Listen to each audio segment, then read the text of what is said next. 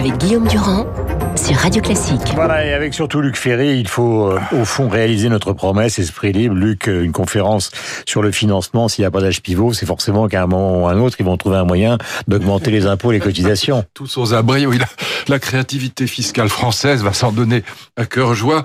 Non, il faut être sérieux. Sans, sans augmentation de la durée de cotisation, il n'y a pas de, il a pas de système euh, miraculeux pour financer les retraites. D'ailleurs, c'est pour ça que le Premier ministre avait mis l'âge pivot. Bon, alors on peut, euh, on peut, on peut lui reprocher d'avoir mis cet âge pivot pour le retirer un mois après. Ça, c'est apparemment la spécialité du gouvernement que de mettre les gens dans la rue avec des mesures qu'il retire aussitôt après. Bon, ça a été le cas pour les, les gilets jaunes. On a tout retiré, on a mis les gens dehors, puis après on a tout retiré. Là, c'est pareil. Bon, ce qui d'ailleurs est pas très efficace parce que vous noterez que l'UNSA, qui fait partie des syndicats d'irréformistes, l'UNSA, RATP, l'UNSA et SNCF ne suivent pas la direction nationale et euh, continuent à faire grève. Évidemment, la CGT est faux, les Sud aussi. Donc, donc ce matin, rien n'est réglé. Plutôt pessimiste? Bah, oui, parce que je pense que euh, voilà, le, le, le, moi j'étais pour une réforme paramétrique. Peu importe, une fois qu'on rentre dans une réforme par points, qui a des qualités, bah, il y, a, y, a, deux systèmes possibles. Bon, moi j'étais pour le système paramétrique, mais bon, je comprends qu'on soit pour le système par points. Une fois qu'on est dedans, faut le garder. Et donc, euh, pourquoi avoir mis l'âge pivot pour mettre la CFDT, l'UNSA dans la rue, euh, et puis le, retirer un mois après? C'est absurde. Donc, euh, même la droite qui est pour le, le qui soutient Macron disait bon bah faites d'abord passer le, la réforme systémique et puis après vous vous aurez euh, vous pourrez mettre des mesures de financement. Du corps et enfin le Conseil d'orientation des retraites et ils se sont rendus compte qu'il oui, mais voyez bien que c'est un mix. Du coup, le, le, système est absolument incompréhensible. C'est-à-dire qu'il est doublement incompréhensible puisque d'une part, on a lâché des, des, régimes spécifiques, on va pas dire spéciaux pour être gentil, aux uns et aux autres. 10 milliards d'euros pour les profs, pour les policiers, je sais pas combien c'est puisque c'est pas financé, euh, pour pour les l'opéra, les, pour les marins, pour les militaires, pour les policiers, pour les hmm. profs, pour les déménageurs, etc., etc. Donc on remet des, des avantages spécifiques, sinon spécifiques spéciaux pour telle ou telle euh, catégorie, ce qui fait que, au final, si vous voulez, la réforme actuelle, elle n'est pas financée, mais surtout, ce que c'est encore bien pire parce qu'ils peuvent dire ah oui, mais on attend la conférence de financement, mais on n'en connaît pas le coût. Personne ne connaît le coût de la réforme, mmh. qui est probablement beaucoup plus élevé que le statu quo, que si on n'avait rien fait. Donc comment voulez-vous, en plus, qu'on demande aux parlementaires, même ceux qui seraient de bonne volonté, il y en a à droite qui sont euh, plutôt favorables au régime par points, pour prendre l'exemple de la droite, mais comment voulez vous demander là-dessus, Gérard Larcher a tout à fait raison, vous ne pouvez pas demander à des parlementaires de se prononcer sur une réforme, hmm. quoi qu'ils en pensent sur le fond, si vous n'avez ni le coût de la réforme, ni le financement. Tout ça est absurde. Hmm. Deuxième question concernant justement euh, la ville de Paris. Alors, je sais que vous aimez beaucoup la voiture, vous n'êtes pas le seul.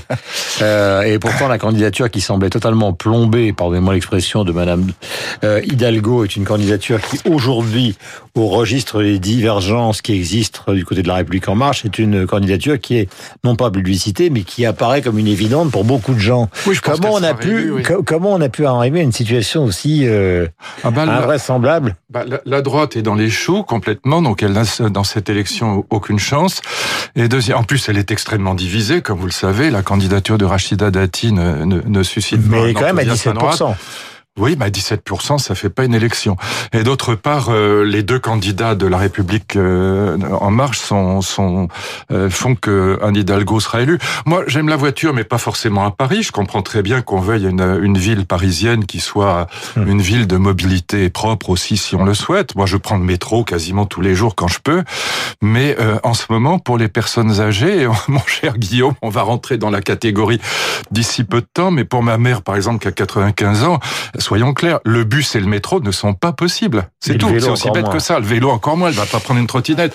Donc euh, cette idée qu'on va euh, bloquer les voitures. Vous prenez un taxi aujourd'hui, vous traversez Paris à 40 ou 50 euros euh, aux heures de pointe. Donc ça n'est pas possible.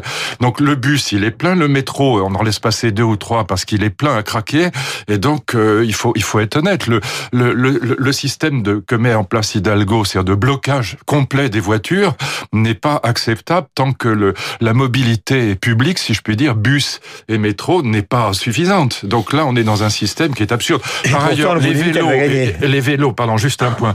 Les vélos et les trottinettes, euh, on, se fait rentrer dedans au passage pour piétons quand on traverse, y compris au feu rouge, dans, dans les, les, les, les sens interdits. Ça devient pour les piétons un véritable enfer. Moi, je, je fais une heure et demie de marche par jour dans Paris parce qu'il n'y a pas moyen de faire autrement, mais je, je, je suis terrorisé par les patinettes et les vélos qui vous arrivent à fond la caisse alors même que le feu est rouge et qu'on est au passage pour piétons.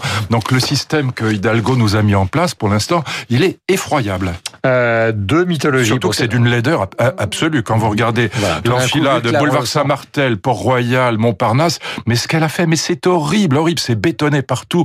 On a détruit l'esthétique de la ville de Paris euh, pratiquement partout aujourd'hui. Donc c'est une horreur ce qui se passe. Ouais, nous sommes en direct avec Luc Ferry. Deux mythologies sont actuellement euh, au cœur euh, de deux affaires, le Vatican et euh, Buckingham. Alors commençons par le Vatican. Vatican, c'est plus, c'est plus sérieux. Alors le Vatican, oui, cette histoire de Benoît XVI paraît quand même assez bizarre, oui. parce que par-delà la noblesse de cet homme qui est un théologien, oui. on a quand même l'impression qu'il est en train de glisser comment dire, euh, une patate chaude sous les pieds de François. Oui, c'est, d'autant plus étonnant. Moi, j'ai lu très attentivement quand c'est sorti son encyclique sur l'amour, Deus Caritas Est en bon latin, et puis euh, en fait en grec c'est Otheos Agape Estin, c'est-à-dire que c'est une phrase Dieu est amour, c'est Agape, Otheos Agape Estin, même si on n'a pas fait de grec, ça se comprend, et c'est une phrase qui est euh, extraite des, des épîtres de, de Paul. Et donc euh, c'est une c'est, une encyclique qui est très belle, mais c'est une encyclique qui est plutôt un plaidoyer sur le fond pour le mariage des prêtres. Il y a notamment cette phrase dans l'encyclique. J'ai, j'ai pas préparé, hein, j'ai pas vu le, le sujet ce matin, mais c'est euh, j'ai, j'ai beaucoup travaillé cette encyclique de très près. C'est, c'est cette phrase est, euh, c'est une justification parfaite du mariage des prêtres. Hein, sous la plume de Benoît XVI, il dit très exactement Eros sans agapé conduit à la pornographie. Donc Eros sans agapé, c'est-à-dire l'amour érotique est aveugle, et agapé sans Eros est vide. C'est ça le plus important. Agapé, c'est-à-dire l'amour de charité. L'amour de charité sans amour charnel est vide. Hmm. Ce, qui, ce qui veut dire que si on empêche les prêtres de se marier, voilà, donc pourquoi euh, ça veut dire que leur agapé est vide. Le texte c'est le texte d'aujourd'hui est un texte qui est destiné au fond à déstabiliser François. Oui, ou alors peut-être qu'il y a une préoccupation qui est celle de, de l'origine même du mariage, euh, du non-mariage, du célibat des prêtres. Il faut jamais oublier qu'à l'origine, d'abord les prêtres étaient mariés, comme on sait, euh, le père fondateur de l'Église lui-même était marié, Pierre, mais euh, et jusqu'au XVIIe siècle, la, plupart des prêtres étaient mariés ou en tout cas vivaient en couple. C'est encore d'ailleurs le cas aujourd'hui en Afrique et en Amérique latine où la majorité des prêtres vivent en couple avec une femme. Eh bien, ce qui est ou quelquefois d'ailleurs avec un homme, eh bien, ce qui est, ce qui est très ce qui est très très important de comprendre, c'est qu'à l'origine du célibat des prêtres dans l'Église catholique, ce qui n'est pas le cas comme vous le savez chez les protestants, eh bien il y avait la problématique de l'héritage évidemment. Il y avait la crainte que les les biens des prêtres euh, ne partent vers les vers les enfants des prêtres, donc que, que l'Église soit dépossédée de ses biens.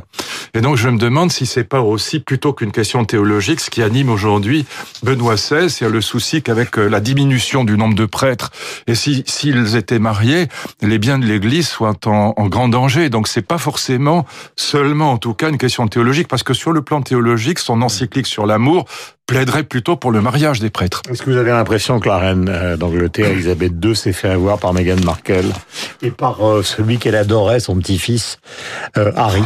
Écoutez, franchement, vous savez, vous, vous connaissez mon nom, euh, mon lien avec, euh, même s'il est lointain, il est quand même réel avec Jules Ferry.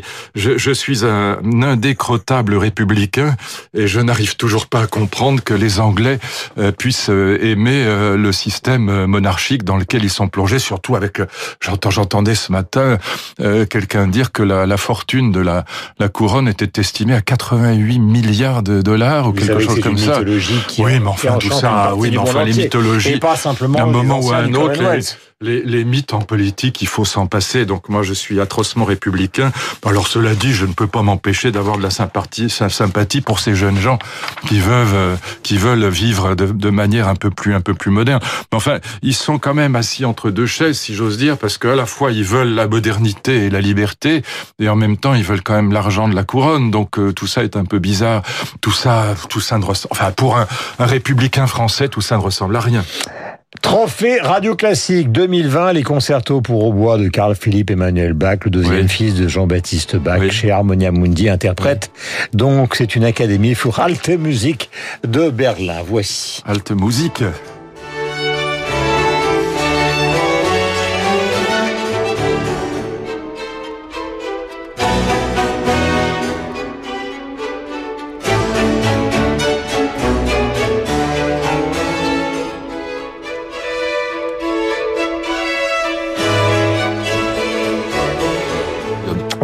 Voilà, ici, pour ceux qui, de votre génération, ont bien connu Richard Anthony, qui est né le 13 ah. janvier 1930. Vous vous souvenez de Richard Anthony? Bah, euh, j'entends siffler le train. Bah, tenez, tiens, allez, c'est pour vous.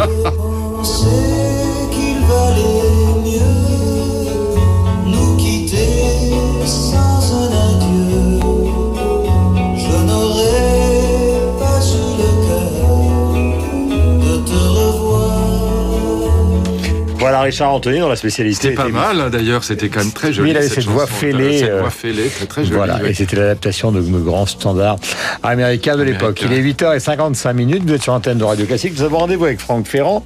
Le journal évidemment de 9h avec euh, Lucille Bréau dans un instant.